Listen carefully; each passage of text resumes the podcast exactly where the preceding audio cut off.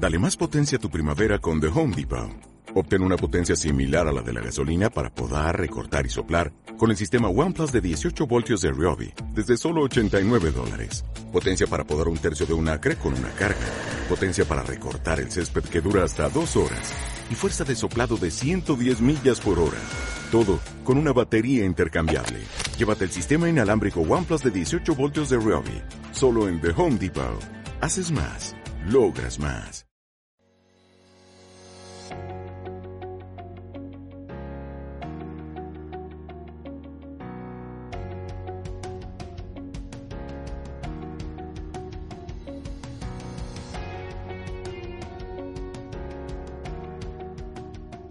Ya hablaremos después de los problemas a nivel real de los que hay. Pero pensemos, cuando decía a ver si es una ciencia o un arte, ¿por qué esto? Esto en teoría sería como se planea, como se planea estratégicamente en el caso estadounidense, no pues todo el caso español, porque básicamente tendría graves problemas para intentar hacer, digamos, un, esquema que fuera, que fuera inteligible. Piensen cuántas cosas hay aquí. Claro, venimos de, de, lo que hay arriba, ¿no? De una estrategia de seguridad nacional. En España tenemos una estrategia de seguridad nacional, acuérdense que una estrategia de seguridad nacional, en teoría, tiene que, tiene que sacar, ¿qué? Tiene que sacar los objetivos de seguridad nacional, bueno, o primero tiene que, que establecer cuál es la situación, digamos, del país en el mundo, cuáles son los intereses nacionales de seguridad, a partir de aquí irlos graduando, establecer, irlos priorizando y tal.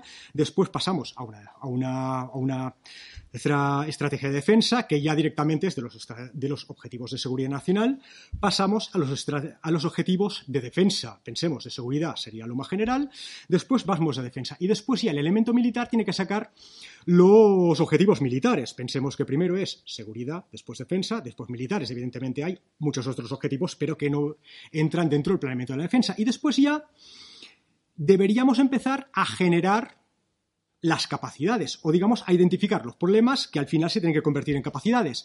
Lo único que nos interesa aquí es vale, lo único que nos interesa aquí ¿qué es? A ver si porque esto no me funciona. Esto que ven aquí que pone que pone CCJO es como en teoría se deberían concebir las operaciones militares. ¿Se acuerdan de, hoy, esta mañana, a primera hora, cuando, el general ha comentado el tema del entorno 2035, etcétera, etcétera, etcétera, y ha, hecho un gran análisis panorámico de cómo piensa el ejército de tierra que se operará en el futuro? Pues básicamente sería, salvando muchísimo las distancias, porque no es así, exactamente esto de aquí. Esto de aquí ¿Qué, es? Básicamente es cómo es mi idea o cómo es la idea del mando de cómo se opera.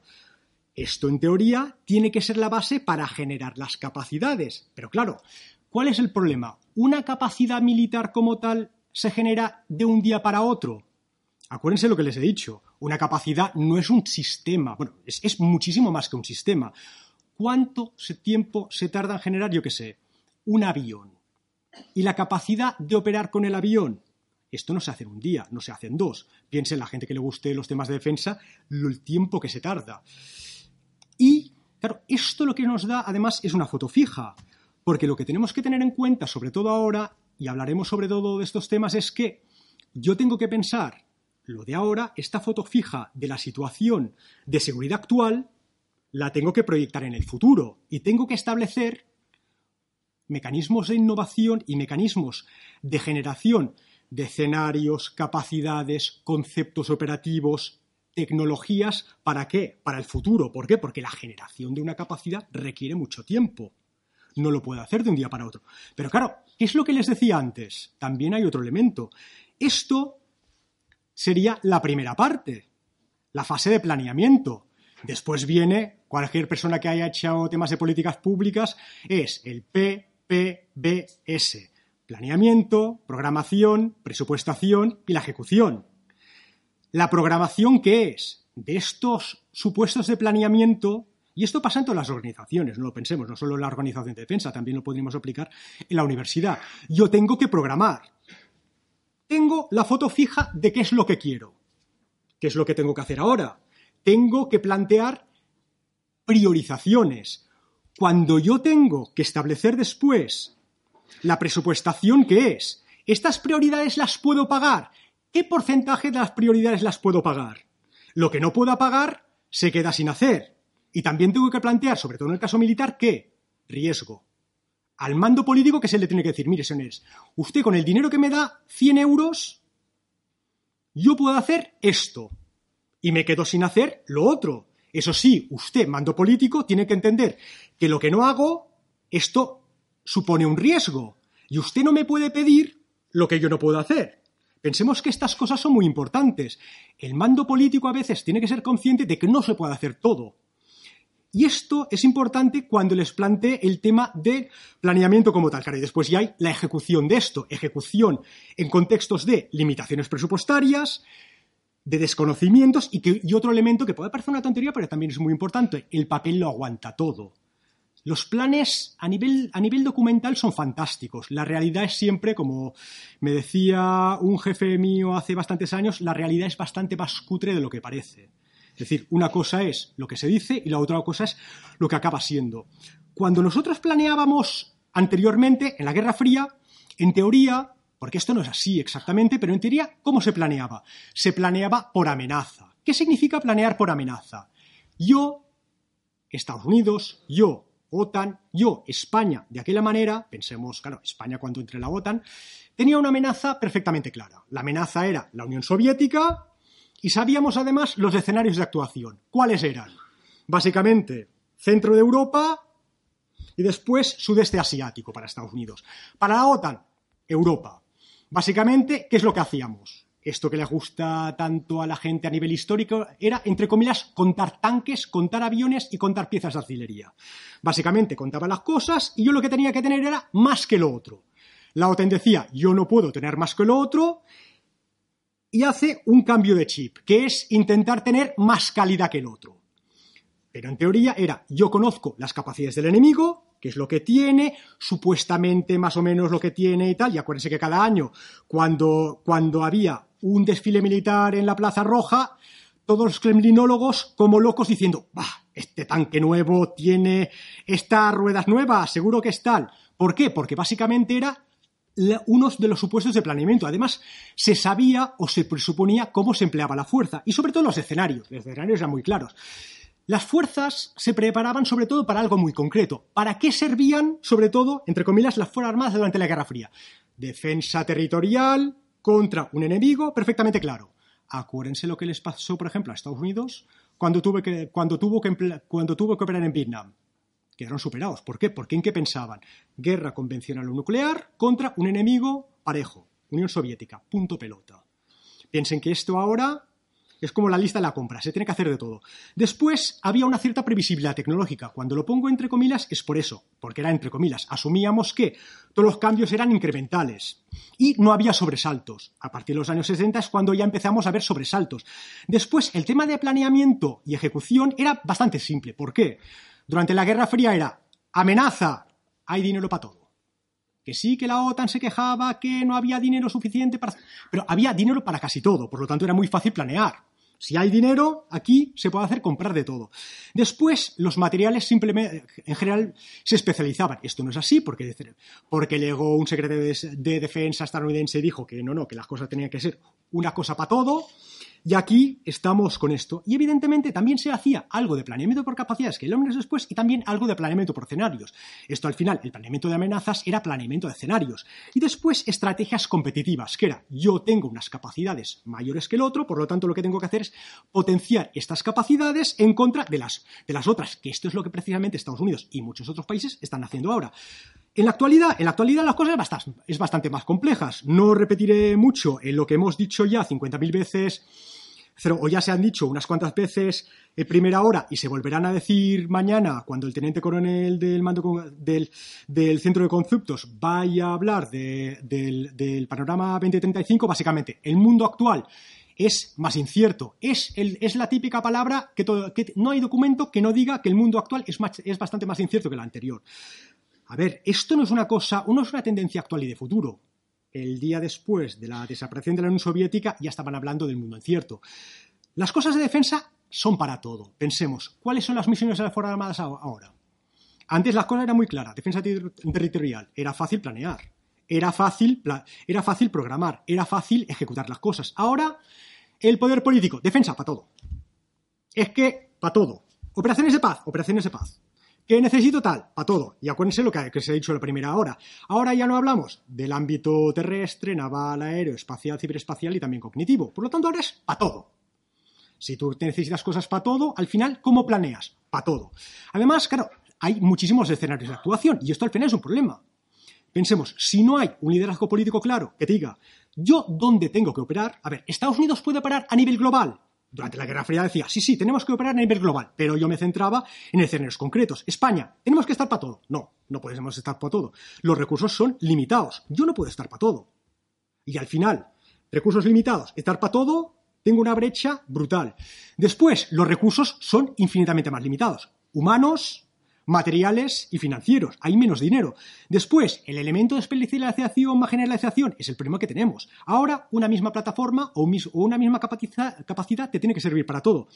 Después, otro elemento que hay, que siempre estamos debatiendo si esto es un condicionante de planeamiento o no, es la democratización de la tecnología. Acuérdense que sí, ahora cualquier, cualquier persona puede comprar un drone en el MediaMarkt o tal, o en los chinos de al lado, y más o menos operarlo con más o menos efectividad.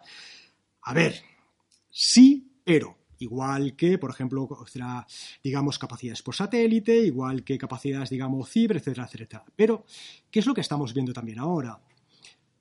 Cuando, cuando vemos asuntos en materia de inteligencia artificial, hay dos actores, sobre todo. Siempre se dice que hay un tercer actor, que el tercer actor es Rusia.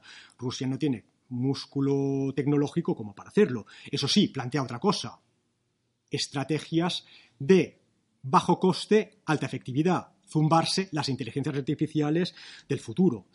Pero al final, los países que tienen capacidad en materia de inteligencia artificial potente, ¿cuáles serán? China, por un lado, Estados Unidos, por otro lado, con dos paradigmas completamente distintos. Después, estamos en un momento de innovaciones disruptivas impresión 3D, inteligencia artificial, elementos ciber, elementos satelitales, etcétera, etcétera, etcétera. Acuérdense que esto en todos los estudios de futuro desde los años 2000 están hablando de lo mismo y al final cojas un estudio de Estados Unidos, un estudio de la OTAN, un estudio español, un estudio de casi cualquier país, todos te dicen lo mismo. Además, también hay construcciones al empleo de la fuerza, construcciones políticas. Es una cosa que es un supuesto de planeamiento muy importante. Evidentemente se tiene que anticipar y gestionar el futuro y tal, por eso los estudios de futuro son tan importantes. Los ciclos de obtención de los materiales y de la generación de las capacidades son muy elevadas. Pensemos, un avión, por ejemplo, el Eurofighter, ¿cuándo se empezó a planear? Se empezó a planear en la plena Guerra Fría. ¿Para qué servía?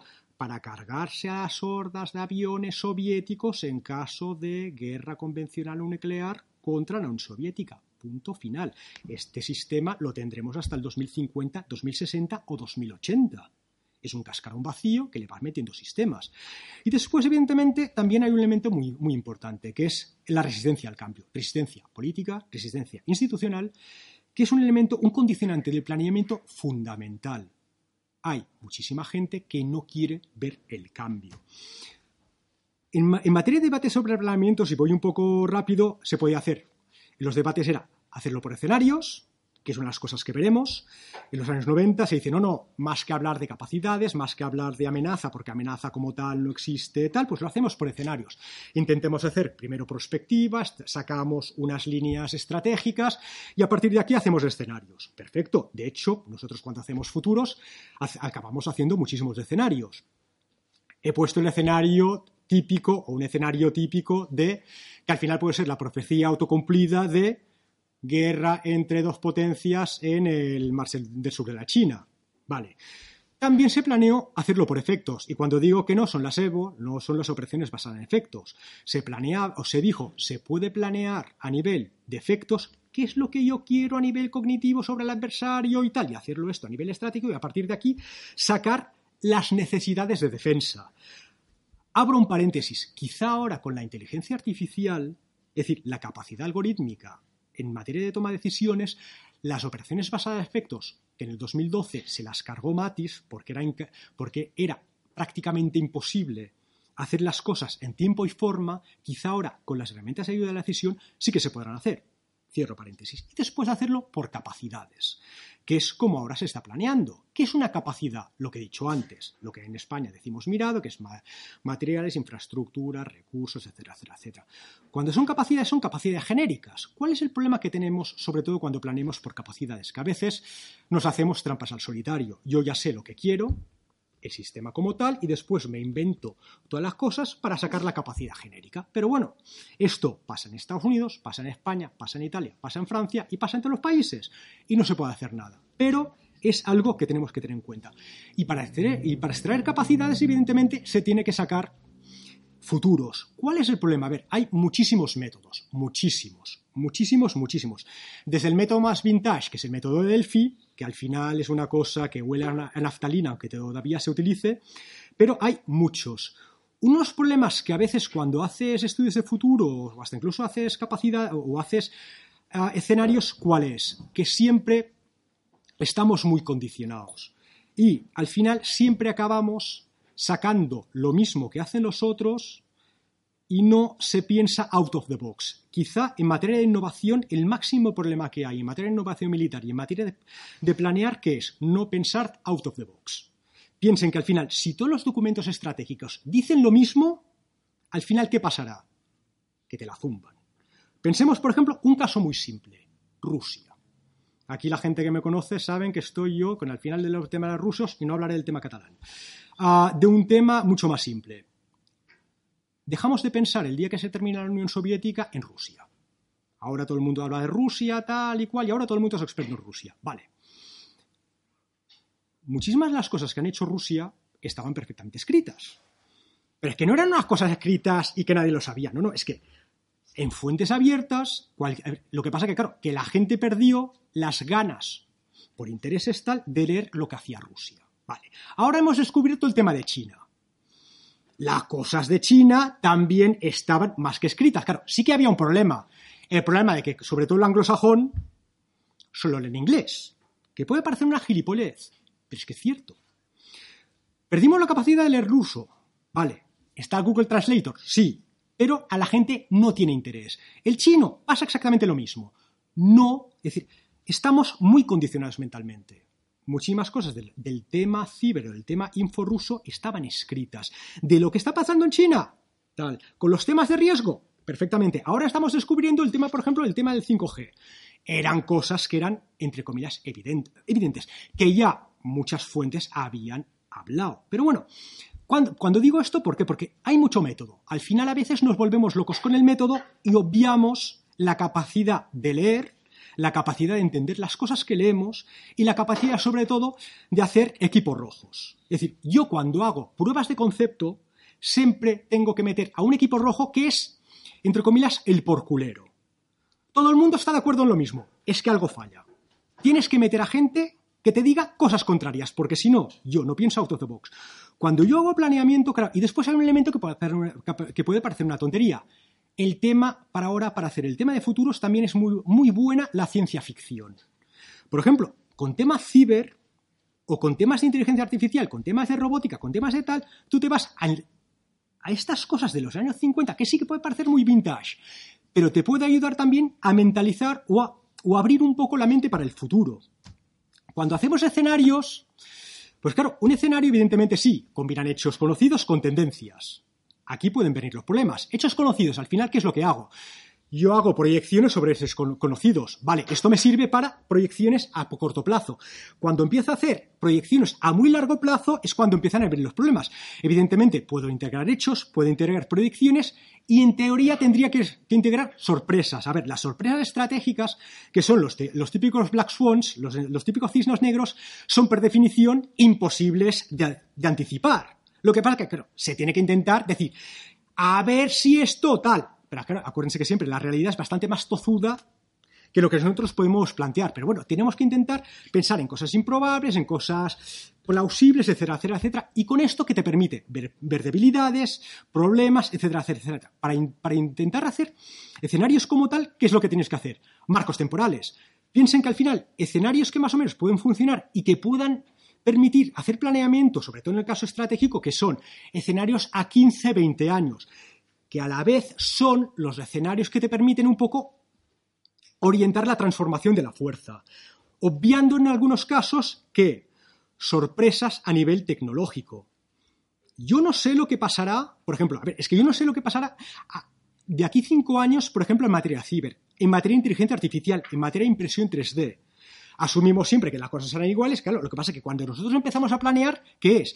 El planeamiento y la obtención de que sistemas de defensa, que es? Es muy larga. Yo no puedo planear cosas a 35 años o a 30 años con ciclos de obtención de material tan largos cuando hay cosas que cambian completamente con cinco años. Después, identificar las incertidumbres, identificar los extremos, claro, es lo menos probable, lo más probable, las cosas que están entre medio y después otro elemento que siempre Estados Unidos está muy encantado con ello es intentar las cosas que son los que me gustan más a mí de escenarios. Si hago los que más me gustan a mí, puedo intentar modelar el futuro intentar establecer las precondiciones necesarias para que esto ocurra. Que esto no ocurrirá por per se, pero intentar, si yo sé qué es lo que quiero, o, como mínimo lo que no quiero, puedo intentar, utilizando todas las herramientas del poder nacional, hacer que esto sea más probable. Esto, sin embargo, tiene un problema, que es que tiene que haber una estrategia nacional detrás. Es decir, tiene que haber una identificación de los intereses nacionales perfectamente clara. Si no hay identificación de los intereses nacionales clara, aquí vienen los problemas. Y sobre todo, hacer juegos de guerra, probar el concepto. ¿Esto para qué sirve? Para sacar conceptos, experimentarlos y empezar a hacer capacidades. OTAN, que es, el plan, que es la forma que lo hacemos generalmente en muchos países, es uno, lo que podría ser en el futuro, que son los típicos documentos de tendencias, que sería el primero, que es el Strategic Foresight Analysis. Este es mejor que uno. A ver, estos se, han empezado a ir actualizando cada dos años y tal. Yo tuve la suerte de estar en el primero, que, era el proyecto de futuros múltiples. El proyecto de futuros múltiples fue un auténtico fracaso por una razón muy simple. A nivel académico o a nivel técnico estaba muy bien, lo que pasa que cuando, los, que cuando el mando de transformación, que es un mando militar, lo mandó al mando de de operaciones, dijo, no, no, ningún problema y tal, los dos se pusieron de acuerdo para mandarlo a la parte política, al NATO HQ, y claro, los políticos empezaron a decir, hombre, pero es que esto no lo podéis poner, es que esto tal. Y claro, y al final salió cuatro escenarios completamente descafeinados que no decían nada. Claro, ¿por qué? Porque acuérdense que hay una cosa que puede parecer una tontería. La estrategia por consenso no se puede hacer. Al final las cosas son como son, no como a veces nos gustaría ser. Cuando tú ya haces un estudio de futuros condicionado a lo políticamente correcto, después empiezan a, venir problemas a la hora de planear las cosas. En este caso, el, el del 2017 es bastante más bueno y tal. Y después yo hago ya el elemento militar. Ya es lo que necesitan los militares. Por ejemplo, lo que se ha explicado el general esta mañana sería el segundo. En teoría asumimos que hay un documento de tendencias estratégicas, que ya verán que, será, que se publicará en breve, el Estado Mayor de la Defensa lo publicará en breve, que es el, que es el Tendencias de 2040. Después tenemos, en teoría, el 2035, y esto sirve para la base de qué? Para generar capacidades generar capacidades actuales y futuras. El caso de la OTAN es, uno, una guía política, yo tengo que saber qué es lo que quiero, qué es lo que no quiero y tal, determino requerimientos, al final cómo se tienen que hacer las cosas, las aportaciones, lo implemento, lo reviso. Esto es fundamental para qué? Para intentar hacer todo el ciclo de generación de capacidades. Y ya con esto, entendamos lo importante que es el elemento estratégico. Si yo hago un análisis muy bueno, sin apriorismos, hago perspectiva, hago horizontes, establezco tendencias, establezco escenarios y los, y los divido entre plausibles, posibles, deseables, etcétera, etcétera, etcétera. Esto está muy bien, pero es que al final yo si soy un decisor político esto me puede servir entre poco y nada. ¿Por qué? Porque hacer un estudio muy bueno sobre riesgos globales, vale, sí, esto a nivel académico puede ser fantástico, pero es que al final, si yo soy España, si yo soy Estados Unidos, si yo soy Francia, tengo que hacer tengo que hacer las cosas que me interesen a mí, los riesgos que me afectan a mí. Yo, si sé los riesgos que, me afectan a mí, sé los objetivos que tengo, los objetivos nacionales, los objetivos de defensa, tengo mi planteamiento estratégico, yo a partir de aquí puedo establecer qué es lo que quiero y cómo lo quiero hacer. No me vale una cosa general. E, por eso es tan importante tener una estrategia nacional clara. La estrategia nacional que requiere tener perfectamente claro el tema de objetivos, medios y modos. Si no lo tengo claro, yo no sé cómo determinar capacidades militares, porque la capacidad militar tiene que ser lo último. Para tener una estrategia nacional y para, y para saber qué es lo que quiero, necesito saber cuáles, cuáles son los escenarios en los cuales actuarán las Fuerzas Armadas. No, puede, no puedo decir, es que yo utilizaré para todo. No, mire, señor, no puedo utilizar yo la herramienta militar para todo. Necesito yo saber para qué, y dónde y cuándo y con qué riesgos y cuánto vale todo esto y los efectos que tiene desplegar ciertas cosas en los riesgos que tiene sobre la generación de la fuerza. Tengo que priorizar los riesgos. Cuando, por ejemplo, vemos la estrategia de seguridad nacional que nos dice, a ver si tal, que estos son los riesgos, yo necesito priorizar. Yo si no priorizo, no todo es lo mismo. Si yo tuviera recursos ilimitados, yo podría dedicarme a todo. Si no tengo recursos ilimitados, yo tengo que priorizar y tengo que decirle al poder político, mire, yo no puedo hacer frente a todo. Eso sí, tiene que asumir que yo puedo hacer esto con este riesgo. Y lo que no puedo hacer es una cosa que usted tiene que hacer. Claro, si yo soy una empresa, yo no tengo este problema. El riesgo que no pueda mitigar yo solo, lo puedo transferir. Por eso existen las, aseguradoras. Evidentemente, yo, si soy un Estado, no puedo transferir el riesgo. No, no, lo transfiero a las Naciones Unidas. Mire, las Naciones Unidas están muy bien y tal, pero no es una aseguradora a nivel global. Por lo tanto, pero el poder político tiene que ser perfectamente consciente de estos. Después tengo que establecer una cosa muy simple. Los parámetros sobre los cuales emplearé la fuerza. Después otro elemento, la cultura estratégica. La cultura de cada país condiciona yo cómo empleo la fuerza o no. El ruso piensa como por ejemplo, cuando han visto el tema de, inteligencia artificial y tal, evidentemente, cada cultura, cada cultura política, cada cultura estratégica, cada historia nos determina y nos condiciona nuestro esquema mental. Cómo empleamos la fuerza, si somos más. Mm, más. Mm, si, si, tenemos, si nos gusta más el riesgo, si nos gusta menos el riesgo, si lo utilizamos de una manera, de otra, etcétera, etcétera, etcétera. Después tenemos que establecer un supuesto de planeamiento. Los elementos políticos, los elementos normativos condicionan muchísimo el empleo de la fuerza. De todo esto tenemos que sacar qué? Catálogos de capacidades y escenarios previsibles. ¿Dónde yo emplearé la fuerza? ¿Cómo la emplearé? ¿Con qué nivel de riesgo? ¿Y cuánto vale esto? Y después tengo que intentar hacer una cosa muy importante, las lecciones. Las lecciones aprendidas no las mías, las lecciones aprendidas de todo el mundo.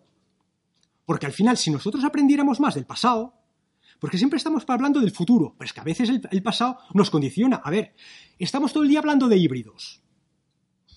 ¿Qué es híbrido? Es que yo, cada vez lo sé menos. Y miren que he estado trabajando en temas de híbridos desde el año 2006. Cuando nosotros en OTAN estábamos hablando de híbridos, el primer momento era una cosa, y ahora todo es híbrido. Los coches son híbridos, las motos son híbridos, las bicicletas son híbridas. Si yo no tengo claros los conceptos, al final puede servir para todo. Y esto es un problema.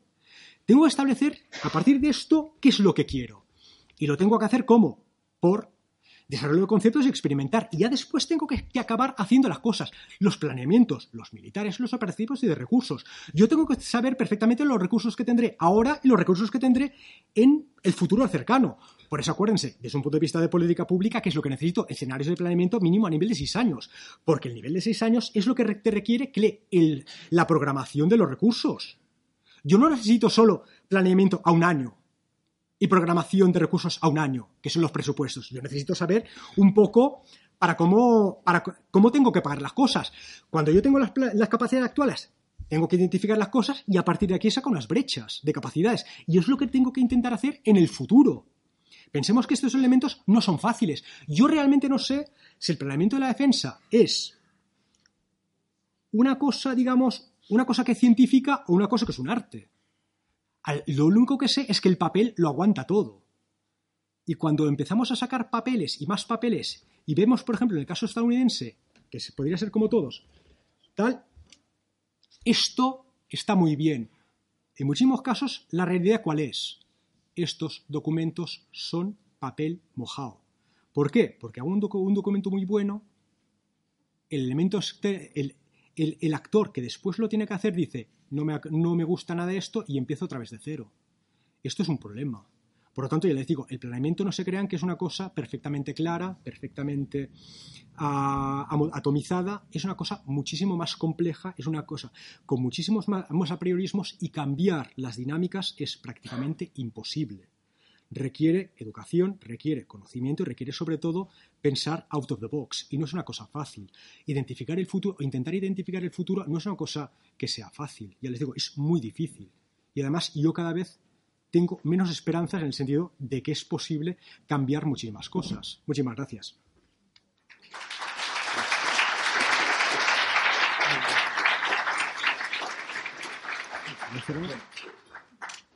Pues muchas gracias a Guillem y, a Clara.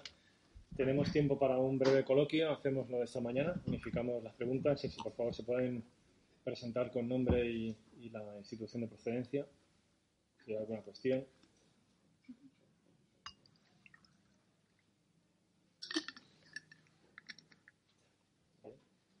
Sí, hay una pregunta.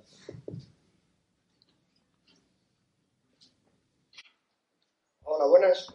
Me llamo Noel Pruneda. Eh, soy, pertenezco al Instituto de Migraciones de la Universidad de Granada. Y mi pregunta era sencilla sobre si existe alguna empresa que está haciendo labores puramente de contrainteligencia para poder evitar el tipo de acciones que realizáis vosotros buenas tardes a los dos, agradecer las magníficas eh, presentaciones. Quería preguntarle al profesor Guillén, bueno, eh, soy investigador externo del Mellado, de hecho he coincidido alguna vez con el profesor Guillén en alguna de las mesas de las jornadas. Eh, ha comentado el profesor Guillén que muchas de las cosas están escritas ya en documentación, en caso ruso, caso chino, ¿no? La pregunta es ese famoso ensayo del general Valery Gerasimov, jefe de Estado de la Defensa, que hablaba de lo que él entendía como guerra híbrida. Es cierto que estaba basado en primaveras árabes y, otro tipo de, operaciones americanas, ¿no? Pero él describe una serie de, factores, entre los cuales el que menos se usa es el factor militar, y habla de, forma muy efectiva de otros factores como el tema de cortes energéticos o guerra económica o tal. La pregunta, eh, profesor Guillén, es si usted considera a Valery Gerasimov como el padre o el creador de esa guerra híbrida rusa que en su momento nadie hizo ningún caso, pero cuando se produce la anexión de Crimea, todo el mundo empezamos a, a leer con mucho entendimiento. Gracias. Si hay alguna pregunta más.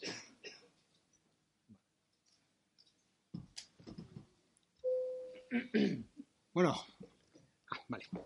Pues, a ver, contestaré yo el tema de empresas de contrainteligencia. Hombre, entre comillas podríamos decir que entre el vicio de pedir, de, pedir está la virtud de no dar, en el sentido de que si hay empresas de inteligencia, hombre, también habrá mercado para las empresas de contrainteligencia.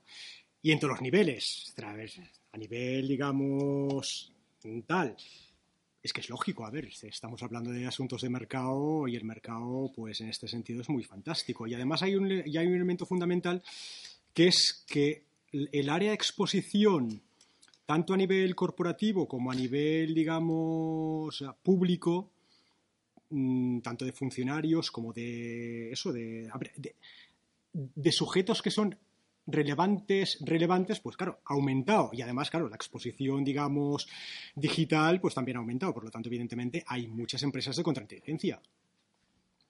Otra cosa es que muchísimas, digamos, que muchísimos actores o muchísimos, ¿cómo lo diría yo? Es decir, que no haya en el sector de empresarial de muchísimos países la concienciación de que esto es un problema. Piense que al final, yo qué sé, por ejemplo, la gente no es consciente de los riesgos procedentes del mundo, entre comillas. Pero bueno, pero esto al final es un tema de concienciación y cuando te zumban bien, pues después es, después es cuando la gente toma conciencia. Pero claro, no, digamos, no nacemos, no, no, nacemos aprendidos. Por lo tanto, es bueno que a veces pasen cosas malas para que la gente tome conciencia, porque a la gente le puedes, le puedes intentar explicar las cosas, pero no lo entienden. Pero bueno, así que sí, es una, es una cosa buena para el futuro. Em, bueno, yo creo que, que, por ejemplo, si un cliente nos contrata a nosotros, a K2, Claro que otra persona interesada en fastidiar, digamos, a nuestro cliente puede contratar a una empresa parecida a nosotros, que sí que existen, En España es verdad que, apenas hay, o sea, apenas tenemos competencia, yo creo, aparte de las Big Four, pero en realidad tampoco hacen exactamente lo que hacemos nosotros, ¿no? Sí que tienen sus departamentos de análisis de inteligencia, igual que otras grandes empresas, otras multinacionales españolas, pero bueno, al final digamos que cada uno tiene sus métodos de hacerlo. Pero sí, vamos, sí que podría ser interesante ver cómo contrarrestan nuestro trabajo nuestros competidores. A ver, sobre Grafisimo. Me encanta que me hagas esta pregunta. a ver, ¿por qué lo digo? Es que Grasimov es como, es como, a ver, ahora todo el mundo habla de Grasimov y tal. Grasimov es el jefe de Estado Mayor desde hace unos cuantos años.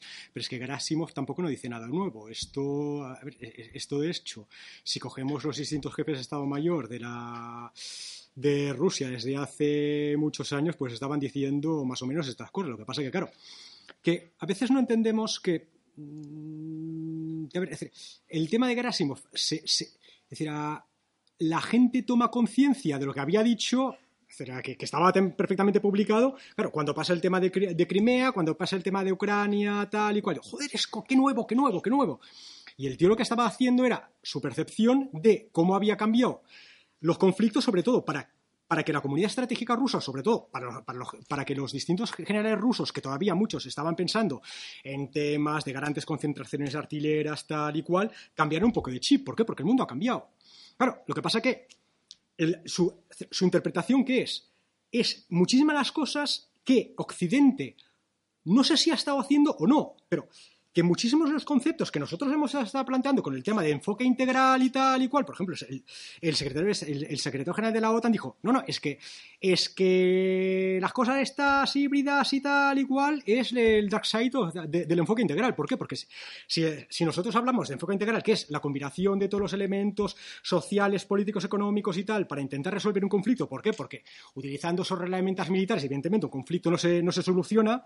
Claro, hacemos el cambio de chip y dice, no, no, también utilizando todas las herramientas tal, pero claro, es que si tú rascas un poco la concepción estratégica rusa, es decir, a ver, las tácticas tradicionales de subversión y desestabilización rusas, pues hombre, pues es que no es nada nuevo.